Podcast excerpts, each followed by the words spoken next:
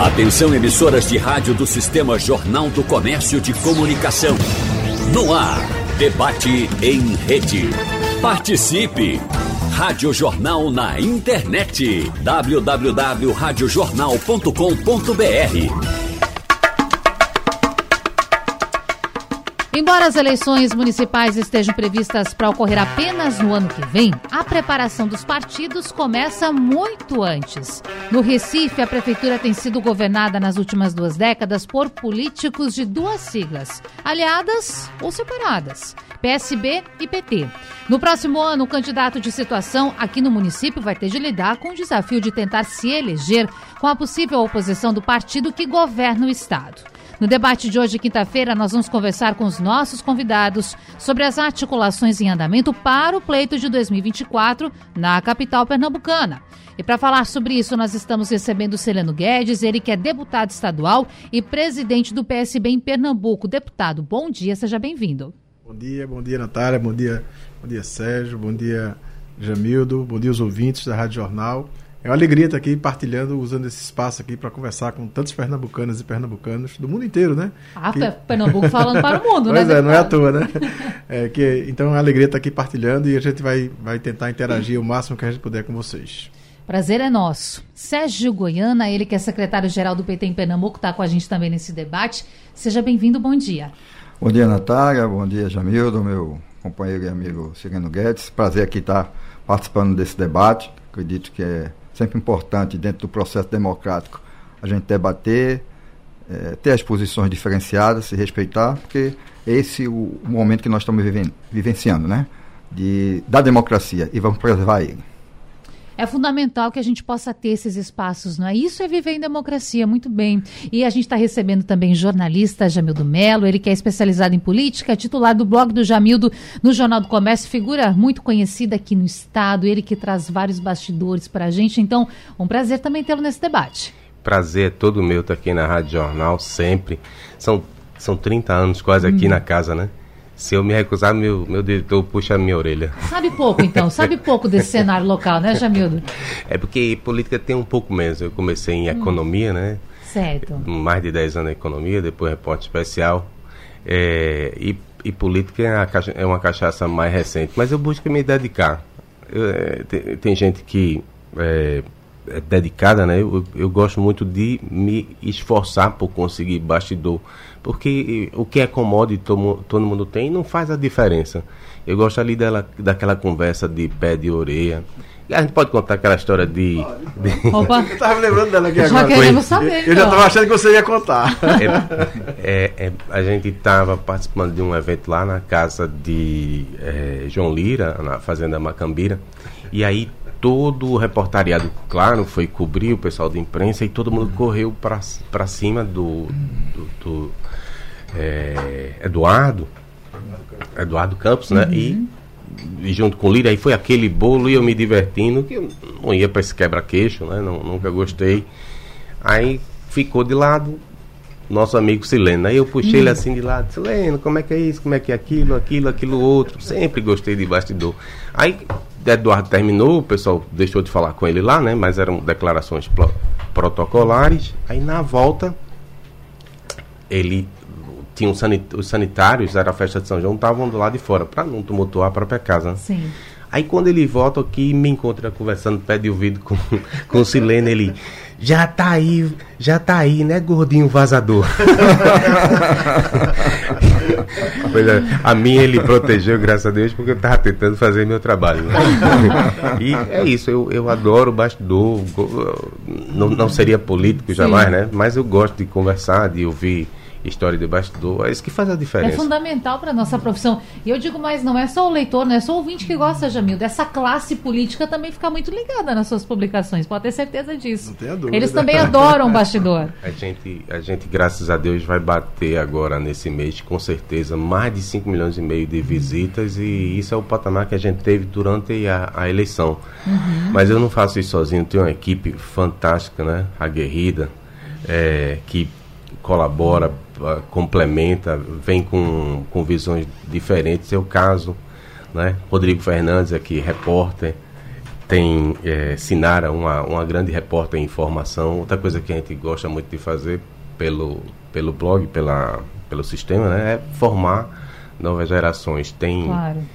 tem gente que hoje está na Bloomberg, tem gente que está na Folha de São Paulo, passou para o Estadão, grandes empresas, assim, o blog acaba sendo uma escola. E eu fico muito feliz quando as pessoas vão lá, se destacam. A minha lógica é o seguinte, olha, dê o seu melhor, você não está trabalhando para mim, você está colocando sim. seu nome no mercado. Claro. E aí os caras pegam lá, saem voando.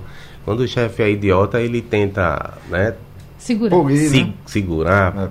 É, aí a pessoa acaba é, perdendo o brilho, perdendo a, a esperança, acha que só precisa ser um, um comandado. Isso aí não, não leva e a lugar E quem ganha somos nós, leitores, por fim, ouvintes. Sim. Gente, eu preciso quebrar o protocolo um pouco aqui. A gente vai falar de um assunto que é importante, política. Todo mundo adora, por mais que alguns falem que não. Mas a política está presente na vida de todos. Agora, tem outro assunto que todo mundo gosta também, que é futebol. E eu preciso aqui interromper um pouquinho, porque nós estamos conectados com o nosso repórter João Vitor Amorim, que tem novidades do Santa Cruz. E quem está na rua tem prioridade. João Vitor, está com a gente. Eu quero saber de você qual é a novidade aqui dentro do nosso debate, João? Bom dia.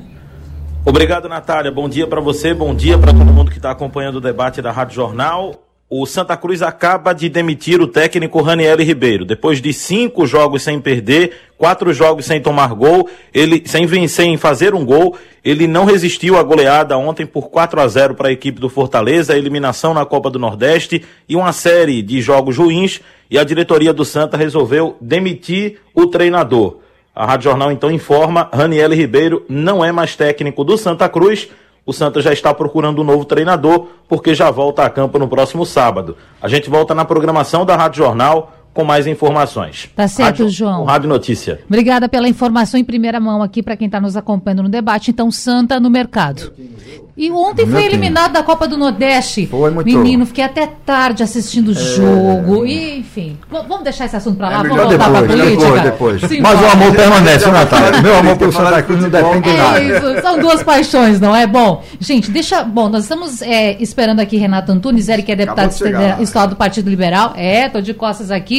Ele está chegando daqui a pouco, nós vamos fazer essa saudação. Mas enquanto temos representantes aqui do PSB e também do PT, eu preciso começar falando de uma questão. Ontem, o presidente Lula esteve em Pernambuco, participou de uma agenda intensa e a gente percebeu muito essas atenções se dividindo. PSB e PT, nós, é claro, aqui jornalistas, pessoas que, que acompanham do outro lado, percebendo muito assim os dois partidos querendo disputar esta atenção do presidente Lula. Dito isso, o deputado João Paulo do PT falou o seguinte ontem em entrevista lá durante o evento no Geraldão. Hoje não há nenhum compromisso do PT com a sucessão de João Campos. Deixa eu começar com isso, Sérgio me perguntando como o PT hoje vê esse apoio, essa parceria com o PSB, como estão essas discussões, hein? Não, primeiro, Natália, é bom registrar os ouvintes que o, o PT é um partido que está construído dentro de uma federação. Então, hoje estamos junto com o PV e o PCdoB.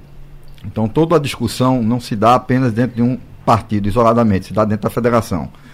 É, com a, a nossa nosso ingresso na prefeitura, o PT hoje compõe o governo João Campos, e na conversa que nós dialogamos com o nosso prefeito, João Campos, foi uma coisa bem tranquila. O processo é construção. Você não, não tem aliança sem por decreto, né? Você só se junta com quem você é, pode pensar diferente, mas que tem caminhos que possam unir os uhum. partidos, né? E, a, e, o grande exemplo foi o presidente Lula, quando em 2022 é, fez essa grande aliança, do qual inclusive o PSB é o nosso é, o, e foi indicado o Alckmin como vice-presidente, e construiu essa vitória, que foi uma vitória dura e difícil, até porque está provado que, de fato, nós estamos divididos do ponto de vista eleitoralmente no Brasil, e as, as últimas pesquisas apontam isso. Então, aqui em Recife, nós estamos numa construção, né?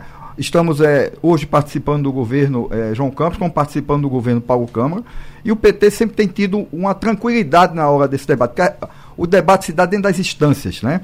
É, evidentemente que os parlamentares têm suas posições, mas o que prevalece no final são as instâncias partidárias.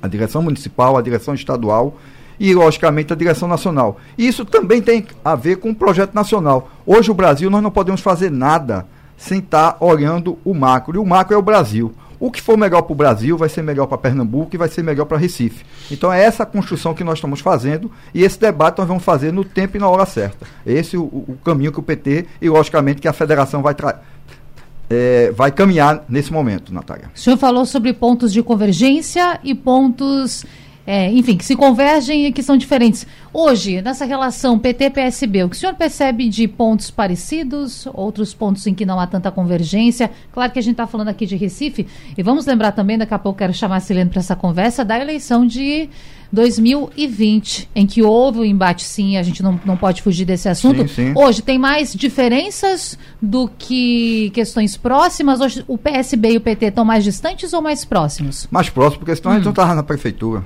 Né? Então, assim, é, é lógico, nós temos um. O projeto principal é ma manter a democracia no país. Esse é o foco principal. Reconstruir o Brasil. Então, o PT e o PSB estão juntos nesse pro projeto que é um projeto que vai resgatar a dignidade do povo, é, tirar o povo da miséria, né? oferecer condições para que a gente possa ter vida digna, com educação, saúde, moradia, saneamento básico, um processo que venha fortalecer a sociedade como um todo e a maioria da população. Por exemplo, esse debate que nós estamos fazendo aí e que a grande mídia também tem, tem participado nesse debate, que é a questão dos juros no Brasil, uhum. que são os maiores do mundo. Isso tem um reflexo do ponto de vista social. Então, hoje, o PT e o PSB estão nesse projeto porque nós acreditamos que reconstruindo o Brasil vai ter um reflexo aqui no nosso estado, vai ter um reflexo no nosso, no nosso município. E, lógico, a, a diferença porque qualquer partido político quer ter o comando de uma cidade, quer ter um comando do, do Estado, mas nesse momento nós estamos tendo a clareza da importância do que é estarmos juntos para construirmos e, e fazermos o debate com quem está na extremidade desse pensamento. Entendeu, Natália? Sim. Quando você coloca é, a, a condição social que nós estamos vivendo o país, o, qual é o grande objetivo do presidente Lula? E ele tem enfatizado isso em todos os seus discursos: combater a fome e a miséria. Então, para se combater a fome e a miséria, nós precisamos estar juntos. E aí não dá para só ser o executivo, tem que ter a compreensão do legislativo, tem que ter a participação do judiciário. E isso faz com que a democracia seja fortalecida. Os acertos e os, os erros dentro de um processo de, de, de, governo são naturais. E evidentemente que nós vamos procurar, dentro daquilo que é comum à, à, à nossa parte, e isso que eu lhe falei é a parte comum, e a parte da divergência é que todo mundo quer governar. Quem não quer governar? O partido que não quer governar não existe. Tá certo? E, isso, e esse é o processo que passa pelo processo eleitoral, passa pela eleição de, de parlamentares e, logicamente, quem vai comandar as prefeituras, o governo do Estado e tem a maioria dentro do Congresso Nacional. Deputado Celeno Guedes, eleição 2020. Essas rusgas entre PSB, PT, isso aí foi vencido já? Até porque, como dizia bem aqui o representante do Partido dos Trabalhadores. Hoje o PT está participando do governo João Campos. Mas foi uma eleição muito pesada. Para a gente que acompanhou de fora, imagino para vocês também. Foi tudo vencido ou ainda tem alguma coisa nesse caminho? Não, eu acho que cada eleição tem a sua história, tem o seu momento, tem a sua, a sua posição no tempo que a gente está vivendo. Né? A eleição 2020 era uma eleição que encerrava um ciclo para o PSB das gestões, das gestões do ex-prefeito Geraldo Júlio, iniciava com muita expectativa um novo ciclo é, é, liderado pelo, pelo atual prefeito João Campos, e diversas forças políticas. É natural quando se encerra um ciclo político, né, sobretudo um ciclo longo, como o PSB vem, vem tendo aqui, vem tendo oportunidade aqui em Pernambuco, graças à, à generosidade do, do, do, nosso povo. É, é natural que, que outras forças políticas se, se organizem, se aglutinem para para ocupar o espaço de liderança, até porque cada partido tem seu projeto, tem sua perspectiva de poder e tudo mais. Então, assim, eu acho que a eleição de 2020 foi um episódio, é um episódio que, que, que, que se encerrou né, no dia da eleição. Tem político que não consegue deixar de estar no palanque.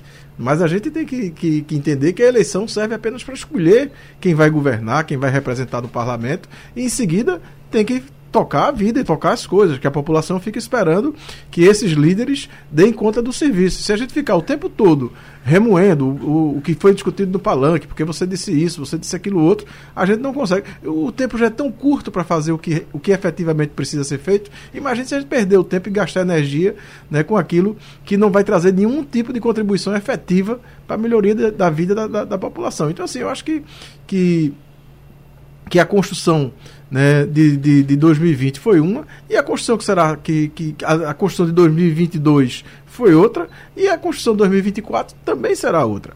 Né? Então, a gente tem, a gente teve a oportunidade, Sérgio lembrou bem aqui, de ter, sobretudo nós que, que militamos em partidos de esquerda, partido que às vezes temos, às vezes não, sempre temos as nossas divergências, é, pela base, na, na, presença dos movimentos sociais, no movimento sindical, é, no movimento estudantil, no movimento de mulheres, enfim, no, no, no, nos diversos é, é, é, movimentos. A gente tem, tem as disputas, a, a, busca pela hegemonia, isso faz parte né, do, do, do, do processo político. Agora, é, a gente teve um grande exemplo em 2022. Né? Quando o Brasil precisava ser salvo, quando o Brasil precisava sair né, do atraso que estava mergulhado, da ameaça à democracia através do ex-presidente Jair Bolsonaro, né, a gente precisou juntar dois homens que até pensavam muito diferentes, que até já disputaram a eleição entre si. Né? O Geraldo Alckmin e o presidente Lula tiveram a capacidade, a grandeza né, de esquecer a as coisas, não esquecer, mas é, é, é, é, secundarizar as coisas que, que, que, que, que lhes, lhes, separavam no passado e construir uma grande unidade a favor do Brasil. Foi isso que a gente viveu. Então isso serve, na verdade, é, somente ratificando o que, o que Sérgio falou aqui, serve como um grande exemplo para nós que fazemos política dos municípios, que serão as eleições do ano que vem, a gente ter a capacidade de de saber o que efetivamente interessa ao povo, o que efetivamente pode melhorar a vida do povo, quem, quem, quem, quem são os representantes que podem, que podem trazer efetivamente os avanços para garantir é, é, é, é, a, a, essa melhoria que eu estou me referindo, e quem são as forças políticas que, que lutam por atraso, pelo desmonte, né, por, não, por não priorizar as verdadeiras questões de, de, cada, de cada município. E aqui no Recife não vai ser diferente. Essa construção que o PSB está fazendo, que o PT, liderada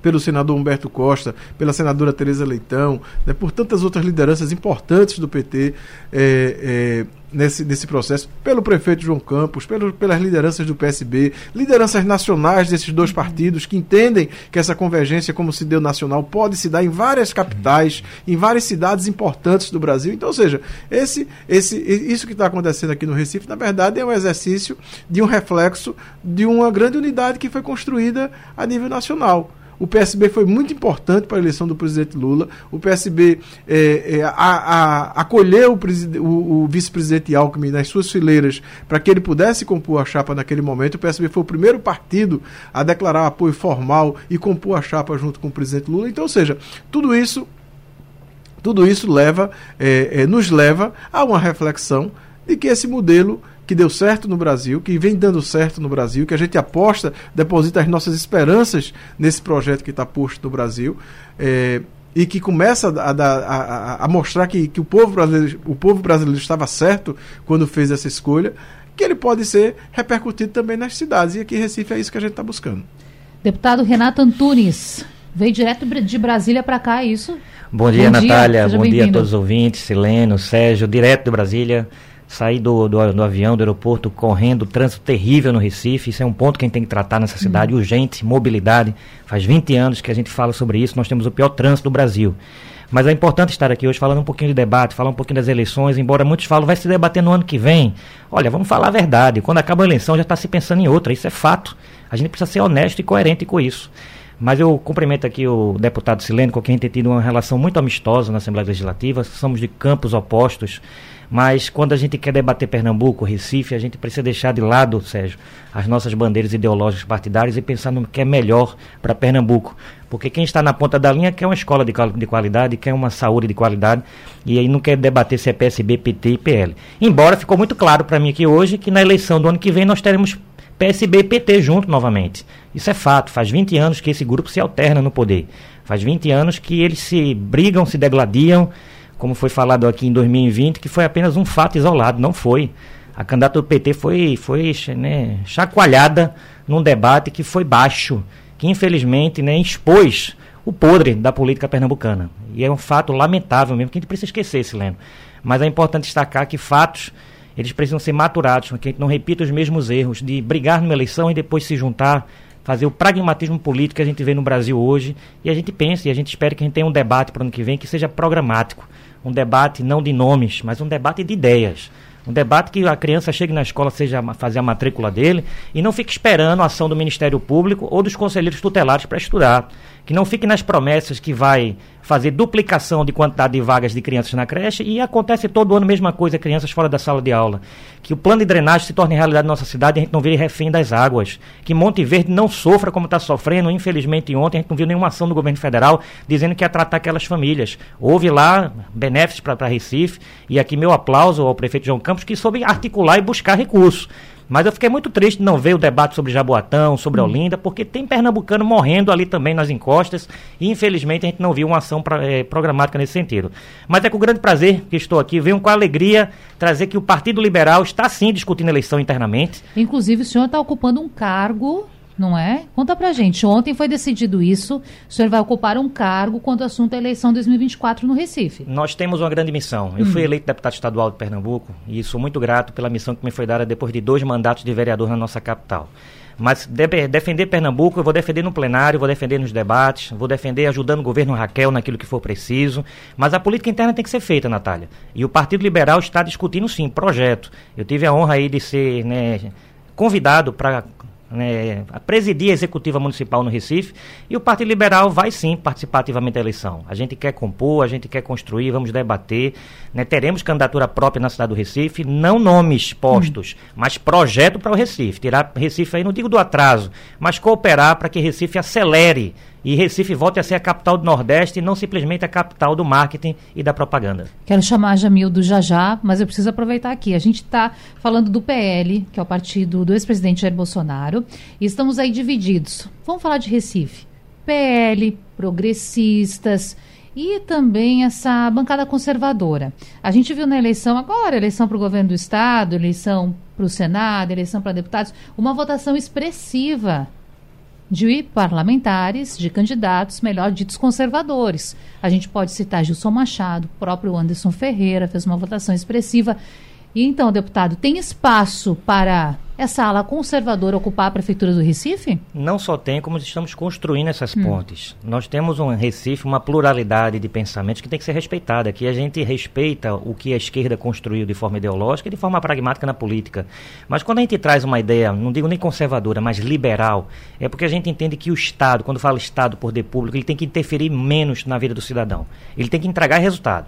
Mas o Estado não pode ser burocrático para uma pessoa que quer empreender, que quer produzir riqueza, porque quem gera riqueza, né, para aqueles que são mais do campo da esquerda, não digo todos, mas aqueles mais extremos, fala que aquele que produz capital enriquece somente a ele mesmo. Não, mas quem produz riqueza, ele distribui riqueza com geração de emprego, de renda, de oportunidade. E é isso que o nosso partido defende. A gente vai defender uma partida mais liberal, menos Estado e mais entrega. Agora, nós temos também o aspecto conservador, o aspecto conservador no aspecto moral, aqueles que defendem a pauta da família, a pauta da vida. Então, a gente quer convergir. O que eu falo lá dentro do nosso partido e converso. Olha, na ponta da linha, Ninguém quer saber lá, quando chega na escola, se a pessoa é liberal, progressista, se é conservadora, se é do PL ou do PSB. Ele quer saber se está sendo entregue o serviço. E é isso que a gente vai procurar fazer, Natália. Mas vamos sim buscar os conservadores que tiveram uma votação expressiva. Aqui cita também o deputado André Ferreira, que foi o mais votado do estado de Pernambuco. Clarissa Tessio, Gilson foi o senador, a segunda opção e também teve uma expressiva votação. Então o nosso campo está recheado de boas pessoas com boas ideias. Mas queremos debater Recife, debater as principais cidades de Pernambuco. Não vamos limitar a capital, não. Quero dizer para o ouvinte que a nossa intenção é convidar todos os partidos para participar dessa discussão. Para que o ouvinte entenda esses movimentos, o que está acontecendo, o que está se costurando para a eleição de 2024 na capital. E Jamildo, você ontem publicou no blog uma notícia falando de Clarissa Técio. Isso. E eu estou percebendo aqui que pode acontecer uma união. Vá lá com você. É, eu ia começar por Fique pelo vontade. ciúme do PSB, mas a gente pode falar depois. Vamos falar sobre a, a, questão da divisão da direita no Recife já de antemão. Não começou, acho que já está dividido. Olha, eu me lembro que você lançou, foi o primeiro a lançar o nome de André. André realmente foi mais votado. André é, Ferreira, ele não esconde ninguém que ele tem um desejo de vir disputar no Recife. Antes é que segura ele, talvez agora antes tenha soltado porque fez uma aliança aí com o governo do PSDB e está mais empoderado na, na capital, talvez. É, mas na sequência vem uma bordoada do pessoal de Gilson Machado para cima de André. E agora vem uma terceira força que é a própria Clarissa. Não sei se está relacionado com a questão de Jaboatão, porque ela inicialmente tinha o desejo de sair candidata lá. Mas aí o, o, P, é, o PP Nacional, Ciro Nogueira, autorizou que se fizesse, deu aval para se fazer pesquisa sobre o nome dela. Ou seja, com tantos candidatos assim, não pode acontecer o que sempre aconteceu com o PT, com o PSB, de muita cotovelada, muita, muita guerra e acaba aquele fogo amigo lascando um outro. Jamildo, primeiro queria te cumprimentar, mas dizer que não. É só a gente fazer aqui uma, uma, uma breve reflexão que foi a eleição de 22. Eleição de 22 aí nós tínhamos um partido político que estava há 16 anos no poder e Pernambuco quase que era uma capitania hereditária do PSB. E o que aconteceu? O campo de oposição pensou política, pensou política de forma estratégica, pensou política de forma eleitoral. Então, quando lançamos múltiplas candidaturas, nós tínhamos esse conhecimento que, de certa forma, isso fragiliza, iria fragilizar o macro processo aí, o, o, o, projeto que o PSB tinha de ganhar a eleição no primeiro turno quando vinha ganhando nas demais eleições. Então, para a eleição do Recife, não vejo problemas de termos uma, uma candidatura do PP, uma candidatura do PL, uma candidatura do PSDB. É natural, o Recife é uma capital, gente.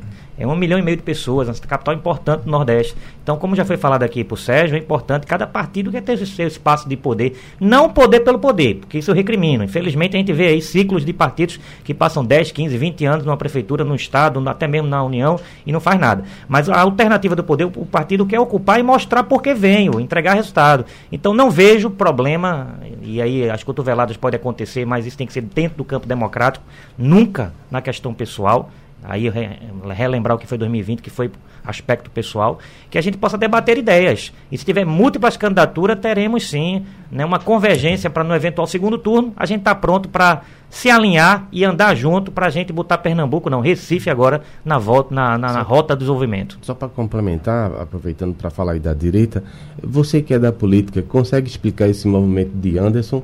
Colocou um advogado, o pessoal dele no governo, depois, antes colocou o próprio ex-presidente do metrô que foi para o Detran, e inicialmente é, parecia ser uma simples indicação para a secretária de, de Educação. É, o que é que está por trás disso? Você que suporta o, o teu partido está tá no governo. O que está por trás disso é o que nós chamamos de governança. Nós saímos de um processo eleitoral de 22, onde Pernambuco rompeu um ciclo, 16 anos de um partido, que fazia gestão né, da maneira deles. E agora houve, e eu acho que é importante a gente respeitar esse momento de ter a primeira governadora eleita em Pernambuco.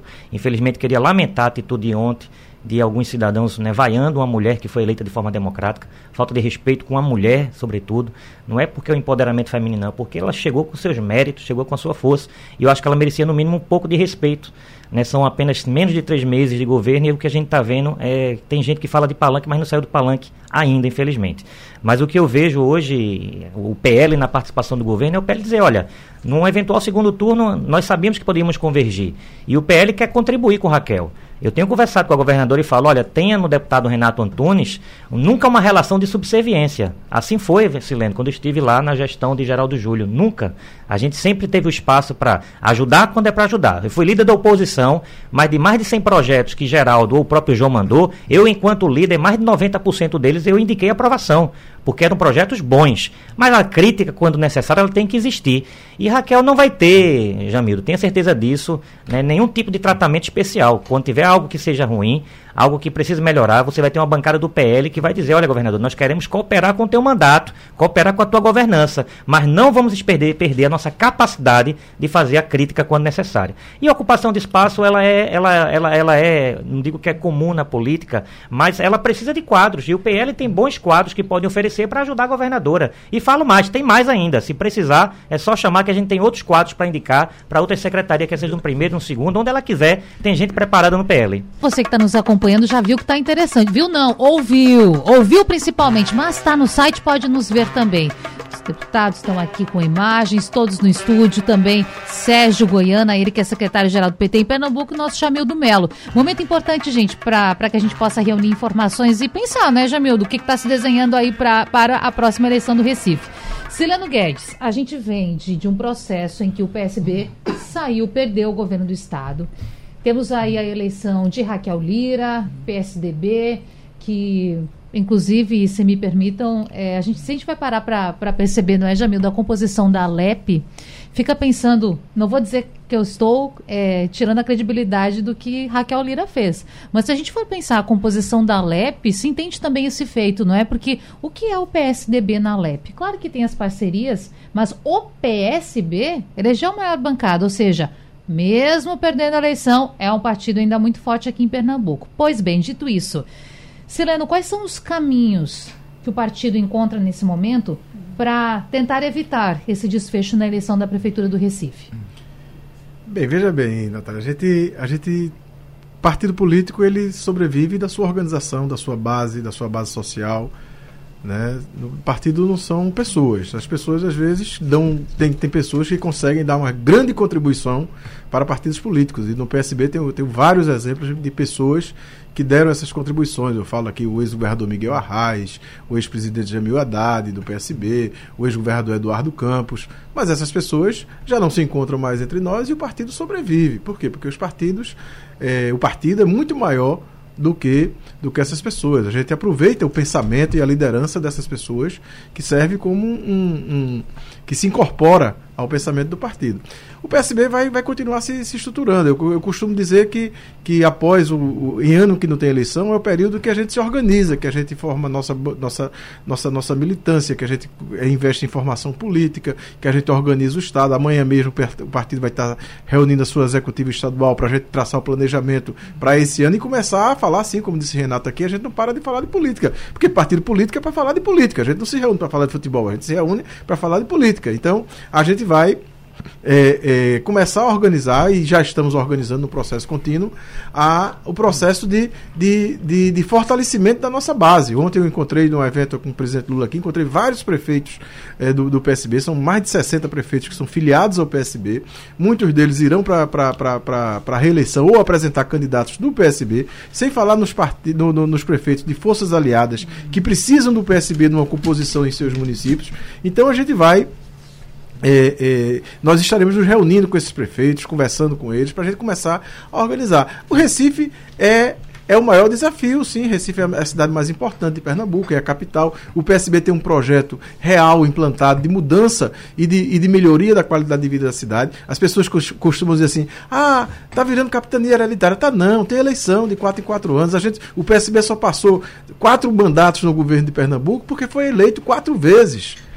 E as quatro vezes no primeiro turno. Isso é um reconhecimento da população. Né? Não foi ninguém que chegou ali, fez uma manobra, fez isso, fez aquilo outro, não. Estribuchar é o direito de quem perde. Né? Faz, né? O juiz esperneante está. Tá, tá, tá garantido. Então, ou seja, a gente, a gente e a gente reconhece. Nós, nós encerramos um ciclo no governo do estado é, no ano passado e estamos aqui pronto para fiscalizar o, o, trabalho da governadora, reconhecer o que desejar, inclusive, que ela faça mais do que nós fizemos.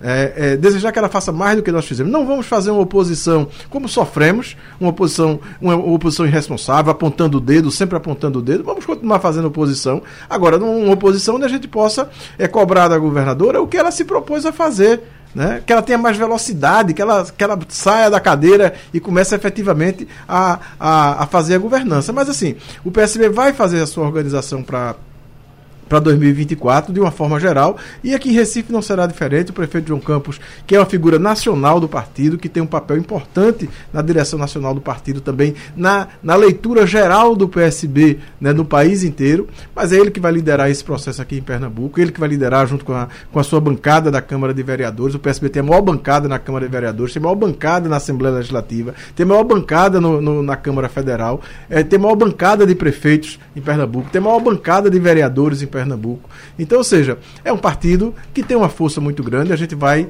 vai sim usar essa força, ainda continua sendo o maior partido é, é, aqui em Pernambuco e a gente vai usar a nossa capacidade de se articular, a nossa capacidade de planejar para a gente garantir um, um, uma vitória, não de pessoas, mas uma, vitória de um projeto, né, em vários municípios, de um projeto que efetivamente possa melhorar é, melhorar e avançar na, na, na, na a, a, vida das pessoas. Eu acho que, que o PSB, durante quando passou pelo governo do Estado, com todas as dificuldades, trouxe avanços significativos, programas importantíssimos para a vida das pessoas, tanto para a vida das pessoas, tanto no ponto de vista social, quanto na questão da, da saúde, da infraestrutura, da educação. Pernambuco saiu do último lugar da educação, passou para primeiro, um dos primeiros lugares na avaliação. É o, maior, é, é, é o estado que tem o maior, o maior número de escolas em tempo integral. Tem muita coisa para fazer ainda? Tem. Tem uma goteira ainda numa escola, em determinado lugar? Tem. Renato visita as escolas aí de vez em quando, aponta, ah, a torneira não está funcionando. Tem, é verdade, não está funcionando não.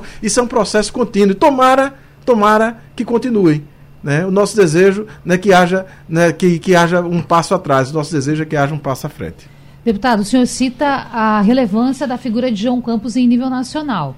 E tem muitas pessoas, né, Jamildo, me corrija se eu estiver errado aqui, muitos eleitores que pensam o seguinte: nas pretensões políticas de João Campos. É claro que essa pergunta tem que ser feita a ele, mas eu quero saber como o PSB vê isso. Por exemplo, vamos é, imaginar um cenário aqui: João Campos reeleito para mais quatro anos, mandato então segundo iniciando em 2024.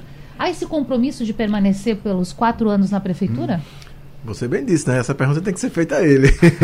Mas vou, como o partido vê eu, isso? Eu vou arriscar dar um palpite aqui. Sim. Não, eu acho que como partido, o compromisso do, do, de quem se elege é o compromisso de cumprir o seu mandato. Né? Eu acho que, que o compromisso do prefeito, do, do prefeito João Campos, é, ele está fazendo um trabalho reconhecido aqui em Recife, um trabalho inovador, envolvendo muita gente, escutando, né? percorrendo a cidade dia e noite, é, tendo a sua a sua, usando a sua energia, a sua juventude para se, de, se dedicar inteiramente à cidade do Recife. E é isso que ele vai apresentar. Ele vai apresentar uma, uma um conjunto de ações que ele fez, que ele, que, que ele terá feito nos últimos no, no, no, nos, nos, quatro anos e o que ele se propôs a, o que ele irá propor fazer para, para os próximos quatro anos. É isso que ele vai fazer. Numa grande força, numa grande numa grande é, composição política. Né? Então, ou seja, não adianta você somente se apresentar como um gestor, que o Estado tem que dar resultado, tem que apresentar o resultado. Não, você, a política, ela move as nossas vidas. A gente, se a gente ligar um, uma televisão, né, um noticiário, uma rádio, a política, ela define o que acontece na vida de cada cidadão. Não adianta a gente negar a política.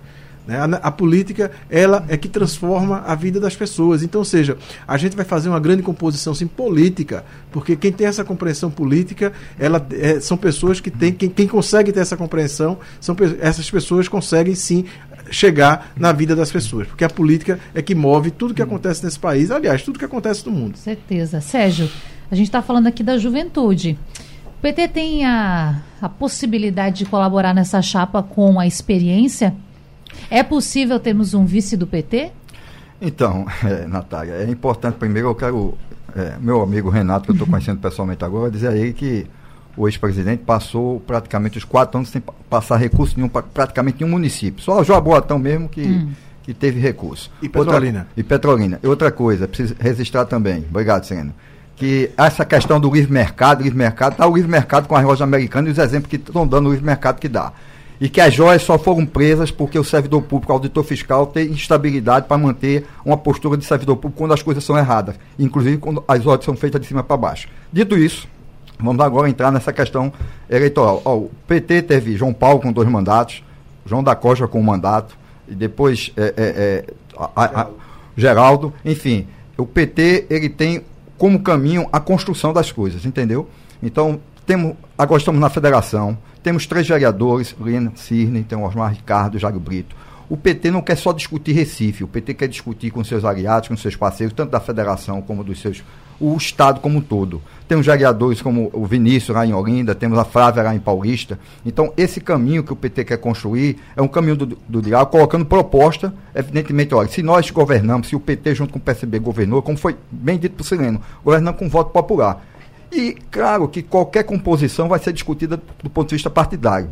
Se eu disser a você, olha, o PT está pronto para indicar o vice, é como se eu tivesse já decidido aqui pelo, pelo PT. Eu, não, eu sou o secretário-geral do PT, mas sou um dirigente do partido. E não poderia fazer isso porque nós vamos estar discutindo no momento certo, na hora certa. Sim. O que nós queremos também, é, é preciso dizer isso, nós, o, a eleição, como foi dito aqui pelo Renato, uma eleição termina já começa pensando na outra. E um projeto 2024 vai chegar em 2026. E 2026 nós também temos projeto que é, é uma coisa natural dentro da política. Nós temos o senador Humberto Costa, que em 2026 está tá terminando o mandato de senador. E ele vai ser o nosso candidato majoritário. Ou ao Senado ou ao governador. Isso aí nós vamos discutir no tempo certo. Mas vai depender exatamente de 2026. Nós precisamos ampliar as bancadas na, na, nas câmaras municipais para poder ter um reflexo na Câmara Federal, que nós só temos hoje o, o companheiro Carlos Zera, e na, no Estado João Paulo é, é, Rosa Mourinho e o próprio presidente nosso, Doriel. Então, o PT trabalha nessa linha. E, logicamente, que a, a, renovação é fundamental. Nós indicamos o secretário Hermes Costa para ser o secretário da Habitação na Prefeitura, é a renovação do partido. E mantivemos a experiência do companheiro Oscar Barreto. Então, essa preocupação era, é presente diariamente no Partido dos Trabalhadores e das Trabalhadoras. Eu preciso registrar isso, não é só de homem que se faz o PT, a mulher também, né? Então, temos essa preocupação, mas queremos construir em cima de propostas, do que é melhor para a população. E é preciso também registrar, meu prezado companheiro Renato, que você reconheceu e eu reconheço, e tudo que foi dito ontem pelo presidente Lula em relação aos acontecimentos, nós assinamos embaixo, né, do, em relação a Raquel. Do mesmo jeito que Renato disse que tem três meses é, é, Raquel no governo e em três meses ninguém faz nada, o presidente Lula também está em três meses. Só que em três meses de Lula já aconteceu muita coisa no país. O país é reconhecido internacionalmente, respeitado internacionalmente. Então, tudo isso ajuda para que essa frente que está governando o, o Brasil, é, Jambil, que não é o PT, que é preciso ser dito isso, nós estamos numa frente, o PT não tem maioria no Congresso. Muita gente acha, vamos acabar com a reforma trabalhista, rever reforma previdenciária. Uhum. Eu gostaria, do ponto de vista, eu sou sindicalista, fui presidente da CUT, mas as coisas não funcionam dessa forma. Nós queremos o piso da enfermagem, queremos que sejam respeitados os pisos dos, dos professores, mas tudo isso só vai acontecer se a gente tiver diálogo, se a gente construir isso junto com o nosso parlamento, porque não vai ser com enfrentamento, com briga, com desrespeito ao judiciário que nós vamos avançar. Esse tempo no Brasil acabou. E mesmo a governadora Raquel Lira não tendo apoiado é de maneira clara, não, nem vou dizer de maneira clara, não tendo declarado seu apoio ou a Bolsonaro ou a Lula no segundo turno, ontem o presidente saiu em defesa né, da governadora. O pessoal acompanhou hoje pela manhã aqui na rádio, pedindo para que a população não avaiasse. Jamildo, com você. Lula, Lula é esperto, ele quer se dar bem com todo mundo. Olha. Ele governa para todos, né, Jamildo? É. É, eu queria perguntar sobre os metroviários ou sobre a privatização do metrô, porque além dos enfermeiros, os urbanitários estiveram lá, estenderam faixa, fizeram a reclamação e é fato que é, efetivamente o BNDES chegou a publicar, eu tenho em, em poder do blog esse, essa documentação, uma chamada para dar continuidade ao processo de privatização aqui no Recife. Foi fe... Tem modelos aqui que foi feito em Minas e pode acontecer aqui. É, Lula não fez nenhuma referência, pelo menos publicamente. O que é que você pode dizer, Goiânia, a respeito disso? E a gente podia ouvir também, Renato, que parece que dis discorda, não é isso, Renato? Olha, antes de entrar na questão do metroviário, é importante falar, e eu tenho uma posição antagônica mesmo sobre isso, é só pegar o exemplo de São Paulo, Rio de Janeiro, Minas Gerais, onde quando existe parceria público-privada, o sistema funciona. E não venha com essa ideia que pobre não anda de metrô, lá anda pobre e anda rico. Então isso é importante destacar. O que falta é vontade política de fazer e enfrentar. E aí não é ser contra servidor, não, porque eu sou servidor público de carreira também. É até meio antagônico, né? O cara liberal é servidor, sou servidor. Sou servidor e tenho o maior orgulho de ser servidor e defendo que eu estou deputado, mas sou gestor governamental do estado de Pernambuco. É necessário ouvir a categoria, valorizar aqueles que estão lá, mas é necessário entender que houve um processo que a gente precisa mudar. A forma de gestão é falida, não se sustenta mais, não se consegue mais reinvestir no metrô em Pernambuco. A última investimento foi no, no governo Java Vasconcelos, salvo me engano, que fez a expansão da, das linhas do metrô. Hoje não se consegue nem colocar os, os, ah, os trens para rodar, infelizmente. A verdade é essa, e ao mais falar de expansão. Mas Goiânia falou que é importante, né, que que pegou, que Lula está há três meses e já está entregando. É importante destacar, Goiânia, que Lula pegou o Estado, né, pegou a União, pegou o governo em condições. Pegou o governo com o maior índice de emprego dos últimos 20 anos pegou o país onde a carga tributária diminuiu de forma considerável, pegou dinheiro em caixa, pegou o Auxílio Brasil funcionando. Eu não posso dizer a mesma coisa daqui da gestão de Raquel. Infelizmente se maquiou algo, mas na realidade se entregou outra coisa. A prova disso é o SACEP devendo 300 milhões, estradas que foram licitadas sem orçamento, está lá terraplanagem, vai chover, vai acabar tudo, infelizmente. Essa é uma verdade que tem que ser dita, não é olhar no retrovisor, é mostrar a realidade. Então isso é preciso estar claro para também não confundir o eleitor. Em relação ao metrô, eu acho que precisamos amadurecer essa ideia, Sérgio. É, é interessante ouvir. Nunca dizer que isso é certo ou errado. Acho que a gente precisa, acho que lá atrás, quando São Paulo fez, houve muita gritaria, um, muita chiadeira, mas a coisa evoluiu. O Greve dos metroviários hoje em São Paulo, né? Renato, lá, em, lá no passado, o governador colocou o dedo no suspiro, foi pressionado e não aceitou. Sim, sim, sim. É, é você acha que a Raquel vai ter coragem? Olha, não é questão de coragem, é questão de enfrentar o problema. Existem situações na política, se que a gente toma, que a verdade a gente tem que enfrentar um problema. O que eu quero dizer, se vai ser privatizado ou não, o metrô tem que encontrar uma solução, não tem? Não pode a gente chegar no metrô, tá aquelas filas quilométricas e o metrô não funcionar. Então, se não está funcionando o atual modelo de gestão de repasse, vamos estudar uma concessão, Vamos se fazer estudos. Acho que é importante é dar resultado. Não pode ficar com aquela ideia válida, ah, não privatiza porque isso é do capital, é burguesia. Não, gente. Vamos pensar no cidadão que precisa do serviço e talvez chamar a iniciativa privada e dizer, olha, não tenho habilidade, não tenho competência, não tenho dinheiro para fazer, preciso da tua ajuda. E a iniciativa privada também vai se colocar à disposição para, junto com o Estado, ou seja, aquele que tem o direito hoje de exercer o, a, a, atividade, poder achar uma solução. Eu acho, acho que isso quer pensar na população. É deixar de lado, eu sou direita, sou de esquerda. Não, gente, vamos entregar resultado. E se entregar resultado, eu tenho que me chamar o privado para negociar, vamos colocar a mesa. E eu coloco na mesma linha aí a Compesa. Não tem como discutir água em Pernambuco, investimento, sem chamar iniciativa privada. É chegar na, em Boa Viagem, tem água, mas a gente sobe no morro, só tem água de 15 15 dias. Então acho que é desumano isso aí. É falar que não privatiza, mas deixa como está, o povo passando sede e não consegue andar na cidade, infelizmente, que é tão pequena, mas a gente não consegue se deslocar. Tá bom demais, não é? Infelizmente estamos chegando ao fim, mas eu preciso aproveitar aqui rapidinho para complementar com o Sérgio Goiana, porque a gente falou sobre o metrô, essa ideia de privatização. Nós temos alguns minutos para finalizar as considerações finais dos nossos convidados, já agradecendo a sua participação. E qual é a visão do Partido dos Trabalhadores sobre o assunto metrô? A visão nossa é que nós somos contra a privatização, precisa se ter investimento, e o Sireno, que foi superintendente durante cinco anos, sabe disso, e estamos discutindo com o governo para encontrar as saídas para o metrô. E isso é de fundamental importância, porque o metrô é estratégico até para o deslocamento nosso aqui. A questão do trânsito passa também pelo metrô de qualidade, como em qualquer lugar do mundo. Né? É preciso também fazer esse registro aqui. E dizer que foi um prazer, e é um prazer sempre estar aqui com você, Natália, com seus ouvintes, participar aqui com os nossos é, debatedores, né? Aqueles que pensam mais como nós e aqueles que pensam um pouco diferente, mas isso faz parte da democracia, tá com certo? Certeza. E quero dizer que o governo Lula vai dar certo e nós vamos estar juntos daqui a quatro anos novamente, conquistando mais uma vez um novo mandato.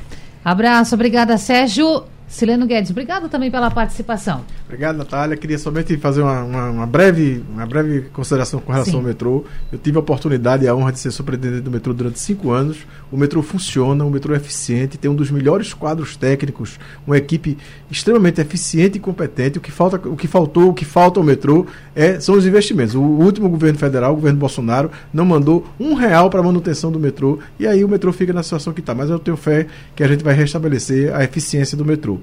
Mas eu agradeço a, a oportunidade, agradeço a oportunidade de ir com o Sérgio, com o Jamildo, com o Renato, a gente discutir aqui com os ouvintes da, da, da Rádio Jornal e a gente está à disposição e a gente vai construir sim um belo quadro para a gente disputar a eleição do ano que vem e a eleição vai ser novamente uma festa no Recife, se Deus quiser. Eu sei que o tempo é curto, Renato Antunes, mas o governo Bolsonaro não estava preocupado com o metrô do Recife, não? Não tenho dúvida que ele estava preocupado, sim. E como eu falei, metrô não se discute apenas com repasse. Bolsonaro tinha uma política de desestatização de muitas empresas. Essa política não evoluiu no Congresso Nacional. Hum. Quando eu falo isso, não é vender tudo, é vender aquilo que o Estado não tem condições de gerir. E eu acho que esse debate a gente precisa aprofundar de forma madura, deixando de lado as nossas bandeiras partidárias.